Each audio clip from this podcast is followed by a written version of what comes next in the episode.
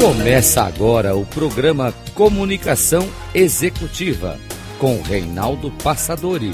Tudo sobre comunicação e gestão para você. Rádio Cloud Coaching. Olá, bem-vindo a mais um programa Comunicação Executiva. Tudo sobre comunicação e gestão para você. Eu sou Reinaldo Passadori, CEO da Passadori Comunicação e também especialista em comunicação. E quero falar com você hoje sobre liderança. Quais são de fato as responsabilidades de um verdadeiro líder? Vou contar para você um fato que aconteceu numa dessas mentorias com Cyril Schneider, Schneider, Schneider, que é o CEO da, enfim, da Star Trust, um programa de mentoria em relação à performance de confiança. Eu sou um dos facilitadores, dos especialistas, estou numa fase de formação com o Cyril sobre Star Trust, que me habilitando eu vou poder fazer todo um trabalho junto às empresas, dando assim toda uma devolutiva em relação à confiança das pessoas. Cyril chegou num certo momento e falou assim: quais dessas responsabilidades são de um verdadeiro líder? E citou algumas, por exemplo, ter uma visão estratégica de futuro, influenciar seu entorno e foco de acordo com suas metas, comunicar-se abundantemente com seus colaboradores, oferecer feedback, ou seja, seria então para estabelecermos quais dessas atividades são de um líder. Motivar sua equipe com foco em retenção de talentos, delegar tarefas, fazer follow-up e acompanhar a performance das pessoas, resolver problemas de relacionamento e crises. Aí perguntou, Reinaldo, o que, você acha? Quais dessas atividades são de um líder? Claro, muito esperto, fala assim: olha, todas elas, todas essas atividades são de um líder. Aí ele esperou, mas algumas pessoas responderam e falaram assim: olha, quer saber na verdade? Nenhuma delas é de um verdadeiro líder. Porque elas são de um bom gestor, aquela pessoa que faz, obviamente, todo um trabalho de gestão daquilo que foi estabelecido. Porque o gestor tem como foco gerenciar o saber fazer. E o líder tem como foco potencializar o saber ser. É claro, o ideal seria que os líderes também fossem gestores, ou seja, um líder gestor. Curioso isso, porque eu nunca tinha pensado dessa maneira em relação a essa visão estratégica, em relação também ao papel de fato do líder como um todo. E, curiosamente, nós temos assim duas possibilidades nesse contexto. Primeiro, é a performance individual, porque sozinho uma pessoa vai correr, vai progredir, vai fazer até uma certa atividade. E quando ela está junto com outras pessoas, amplia a performance coletiva. Por isso cria-se uma condição de engajamento, de uma pessoa apoiando a outra pessoa, aumentando como consequentemente, né, como consequência, a produtividade da equipe ou do grupo.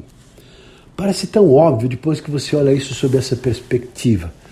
Porque antes de, de, de, de ter essa visão, é claro que eu tinha uma, uma, noção, uma noção totalmente diferente. Aí o Cirilo nos surpreendeu e falou assim: Você conhece aquela história dos gansos e por que os gansos voam em V? Aí alguém deu uma resposta aqui, ali, tá, tá, algumas pessoas foram dando uma informação, mas só que a profundidade desse material me ajudou. Eu gostei tanto desse recurso que eu quero compartilhar com você nesse programa, porque me parece que fez um sentido muito grande.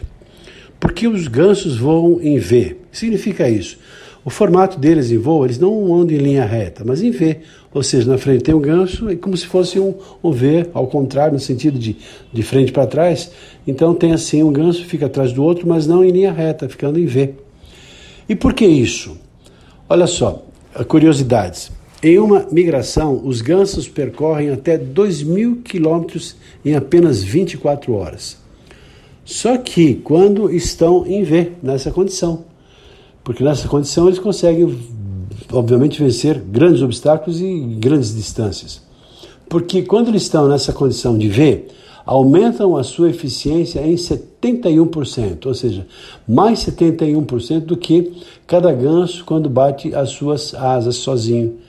Porque nessa formação de V, cria-se um vácuo que serve de sustentação para que a ave seguinte também se aproveite dessa condição.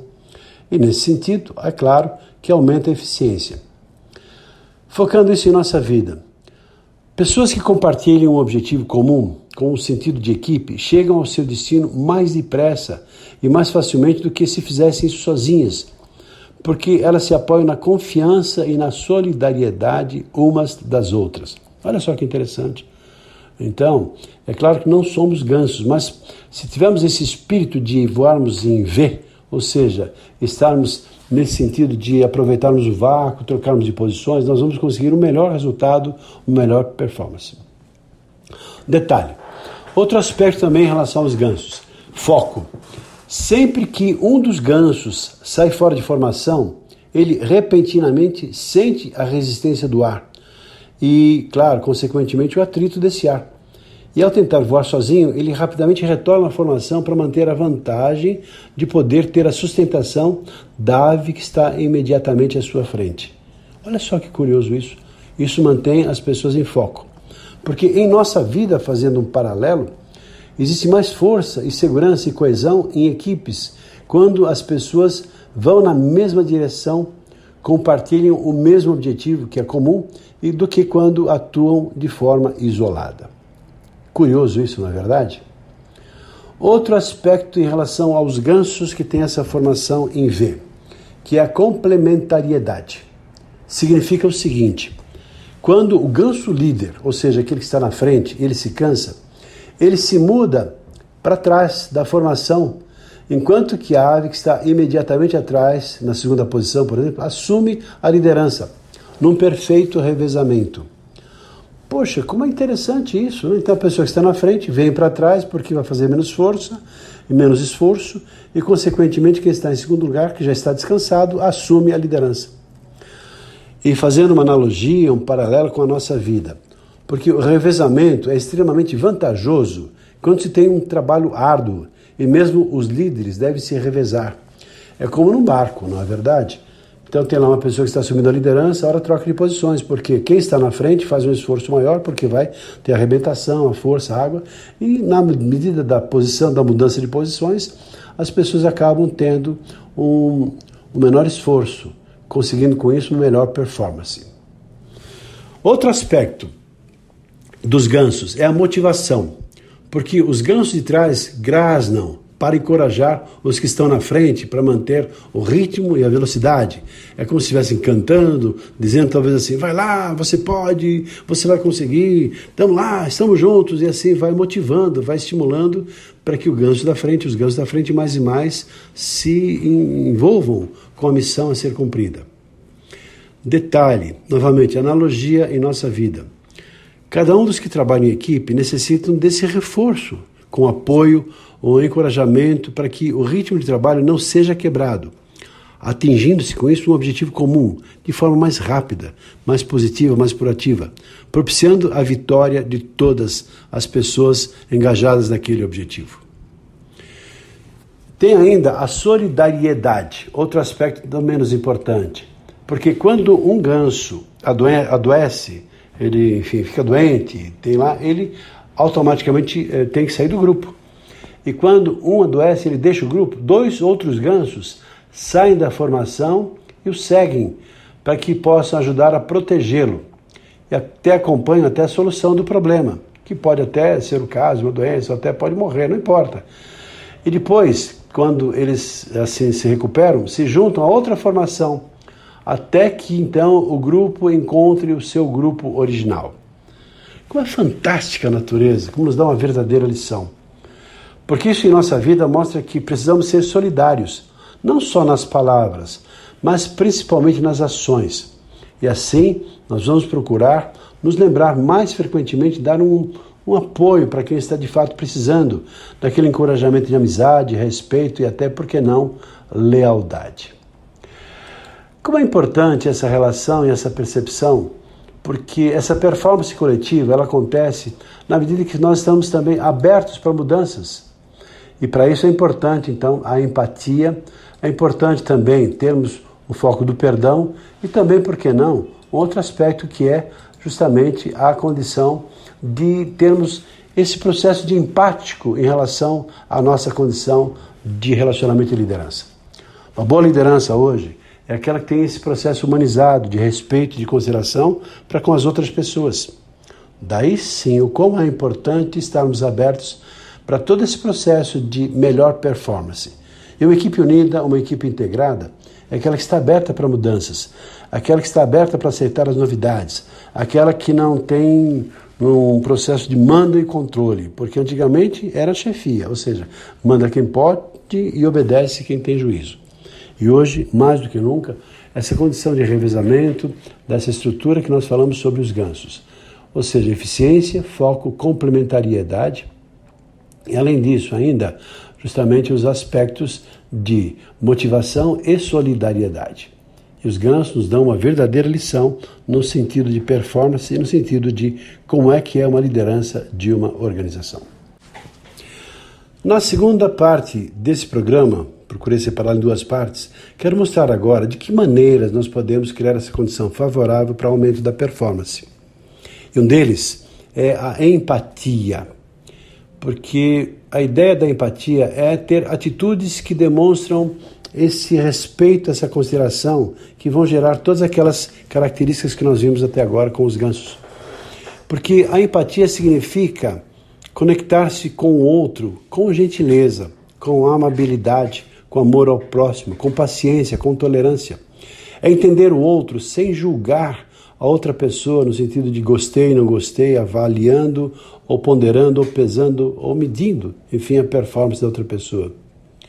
Também uma atitude positiva que demonstra empatia é identificar e valorizar os sentimentos e as necessidades da outra pessoa.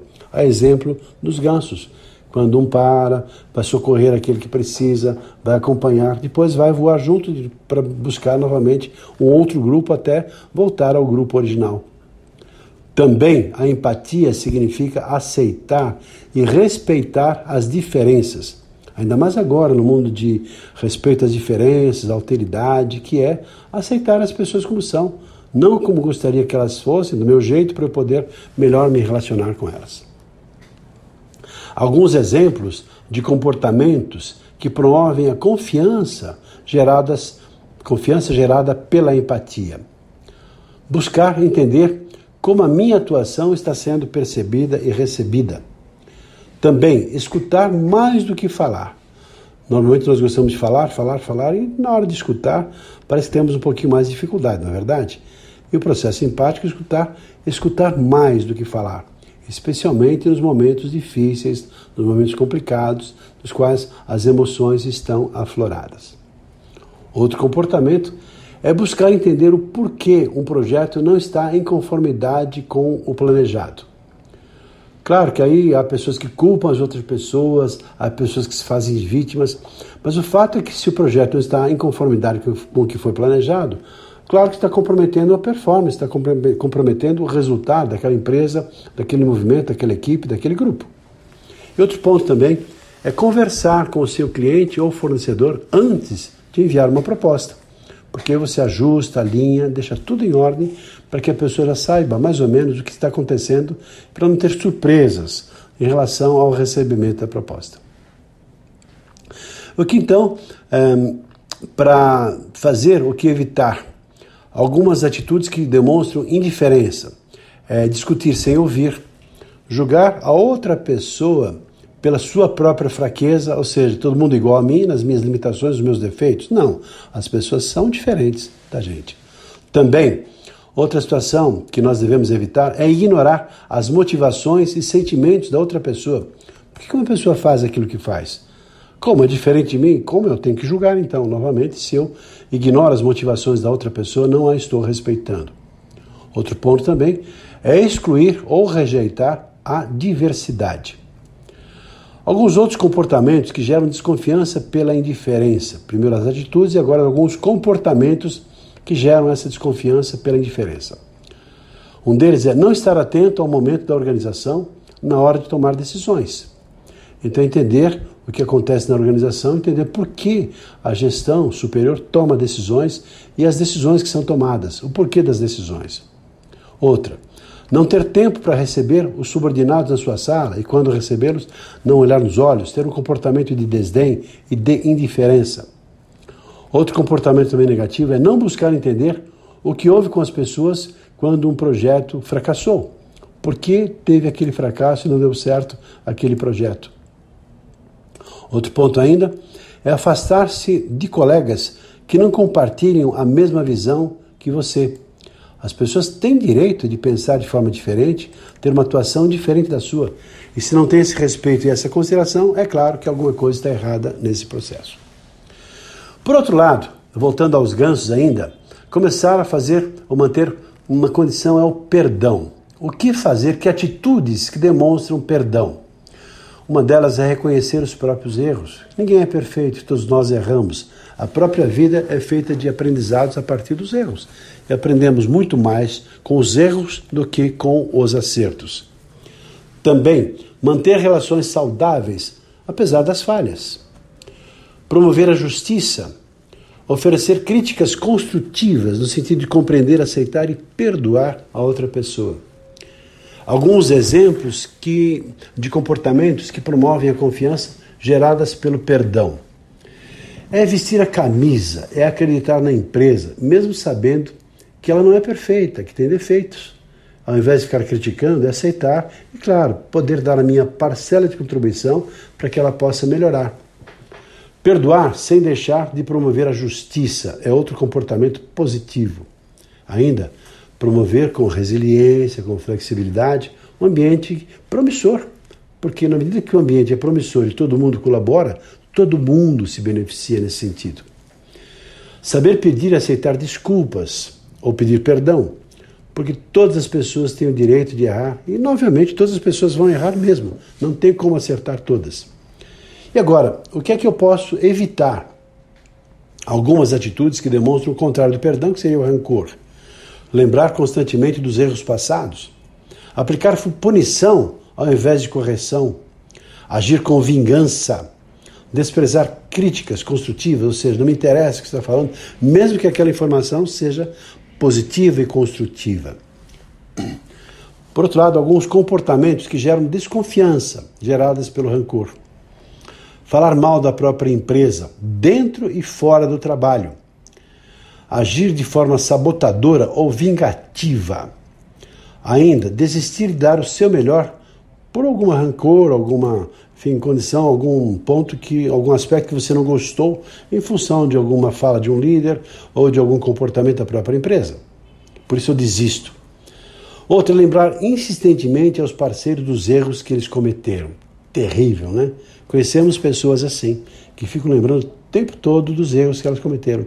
Considerando que ninguém é perfeito, e se você não está atuando na égide do perdão, é claro que a sua vida fica terrível e, obviamente, gerando para você mesmo uma grande dificuldade. Perdoar não significa você aceitar comodamente, porque você vai perdoar sem tirando de você esse peso das suas costas, mas significa também, por outro lado, que você pode promover a justiça. Por exemplo, alguém te deve um dinheiro, fez alguma coisa, você pode perdoar aquele ato, mas você vai atrás daquilo que é seu por direito. E nesse sentido, você não significa que vai é, aceitar passivamente uma condição. Simplesmente vai tirar aquele peso, entendendo que a pessoa teve o direito de errar, é claro, mas mantendo ainda essa condição de dignidade que é importante para todo mundo. Olha só quanta coisa tem interessante em relação aos gansos, que nos dão uma verdadeira lição de vida. Porque por que eles voam em V nessa formação que parece tão simples, mas tão poderosa? porque eles promovem lá a eficiência, o foco, a complementariedade, a motivação e também a solidariedade. Características que trazemos para a nossa vida, e nossa vida, nesse sentido, fica certamente muito melhor. Ficamos por aqui, espero que tenha gostado. Fica um abraço e até o nosso próximo programa. Até lá.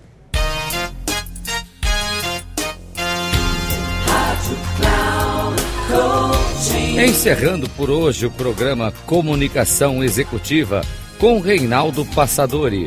Tudo sobre comunicação e gestão para você. Rádio Cloud Coaching.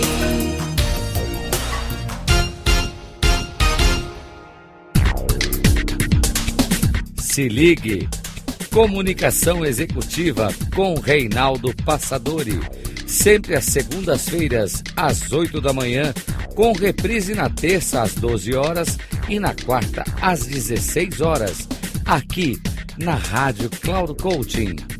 Acesse o nosso site radio.cloudcoaching.com.br e baixe nosso aplicativo na Google Store.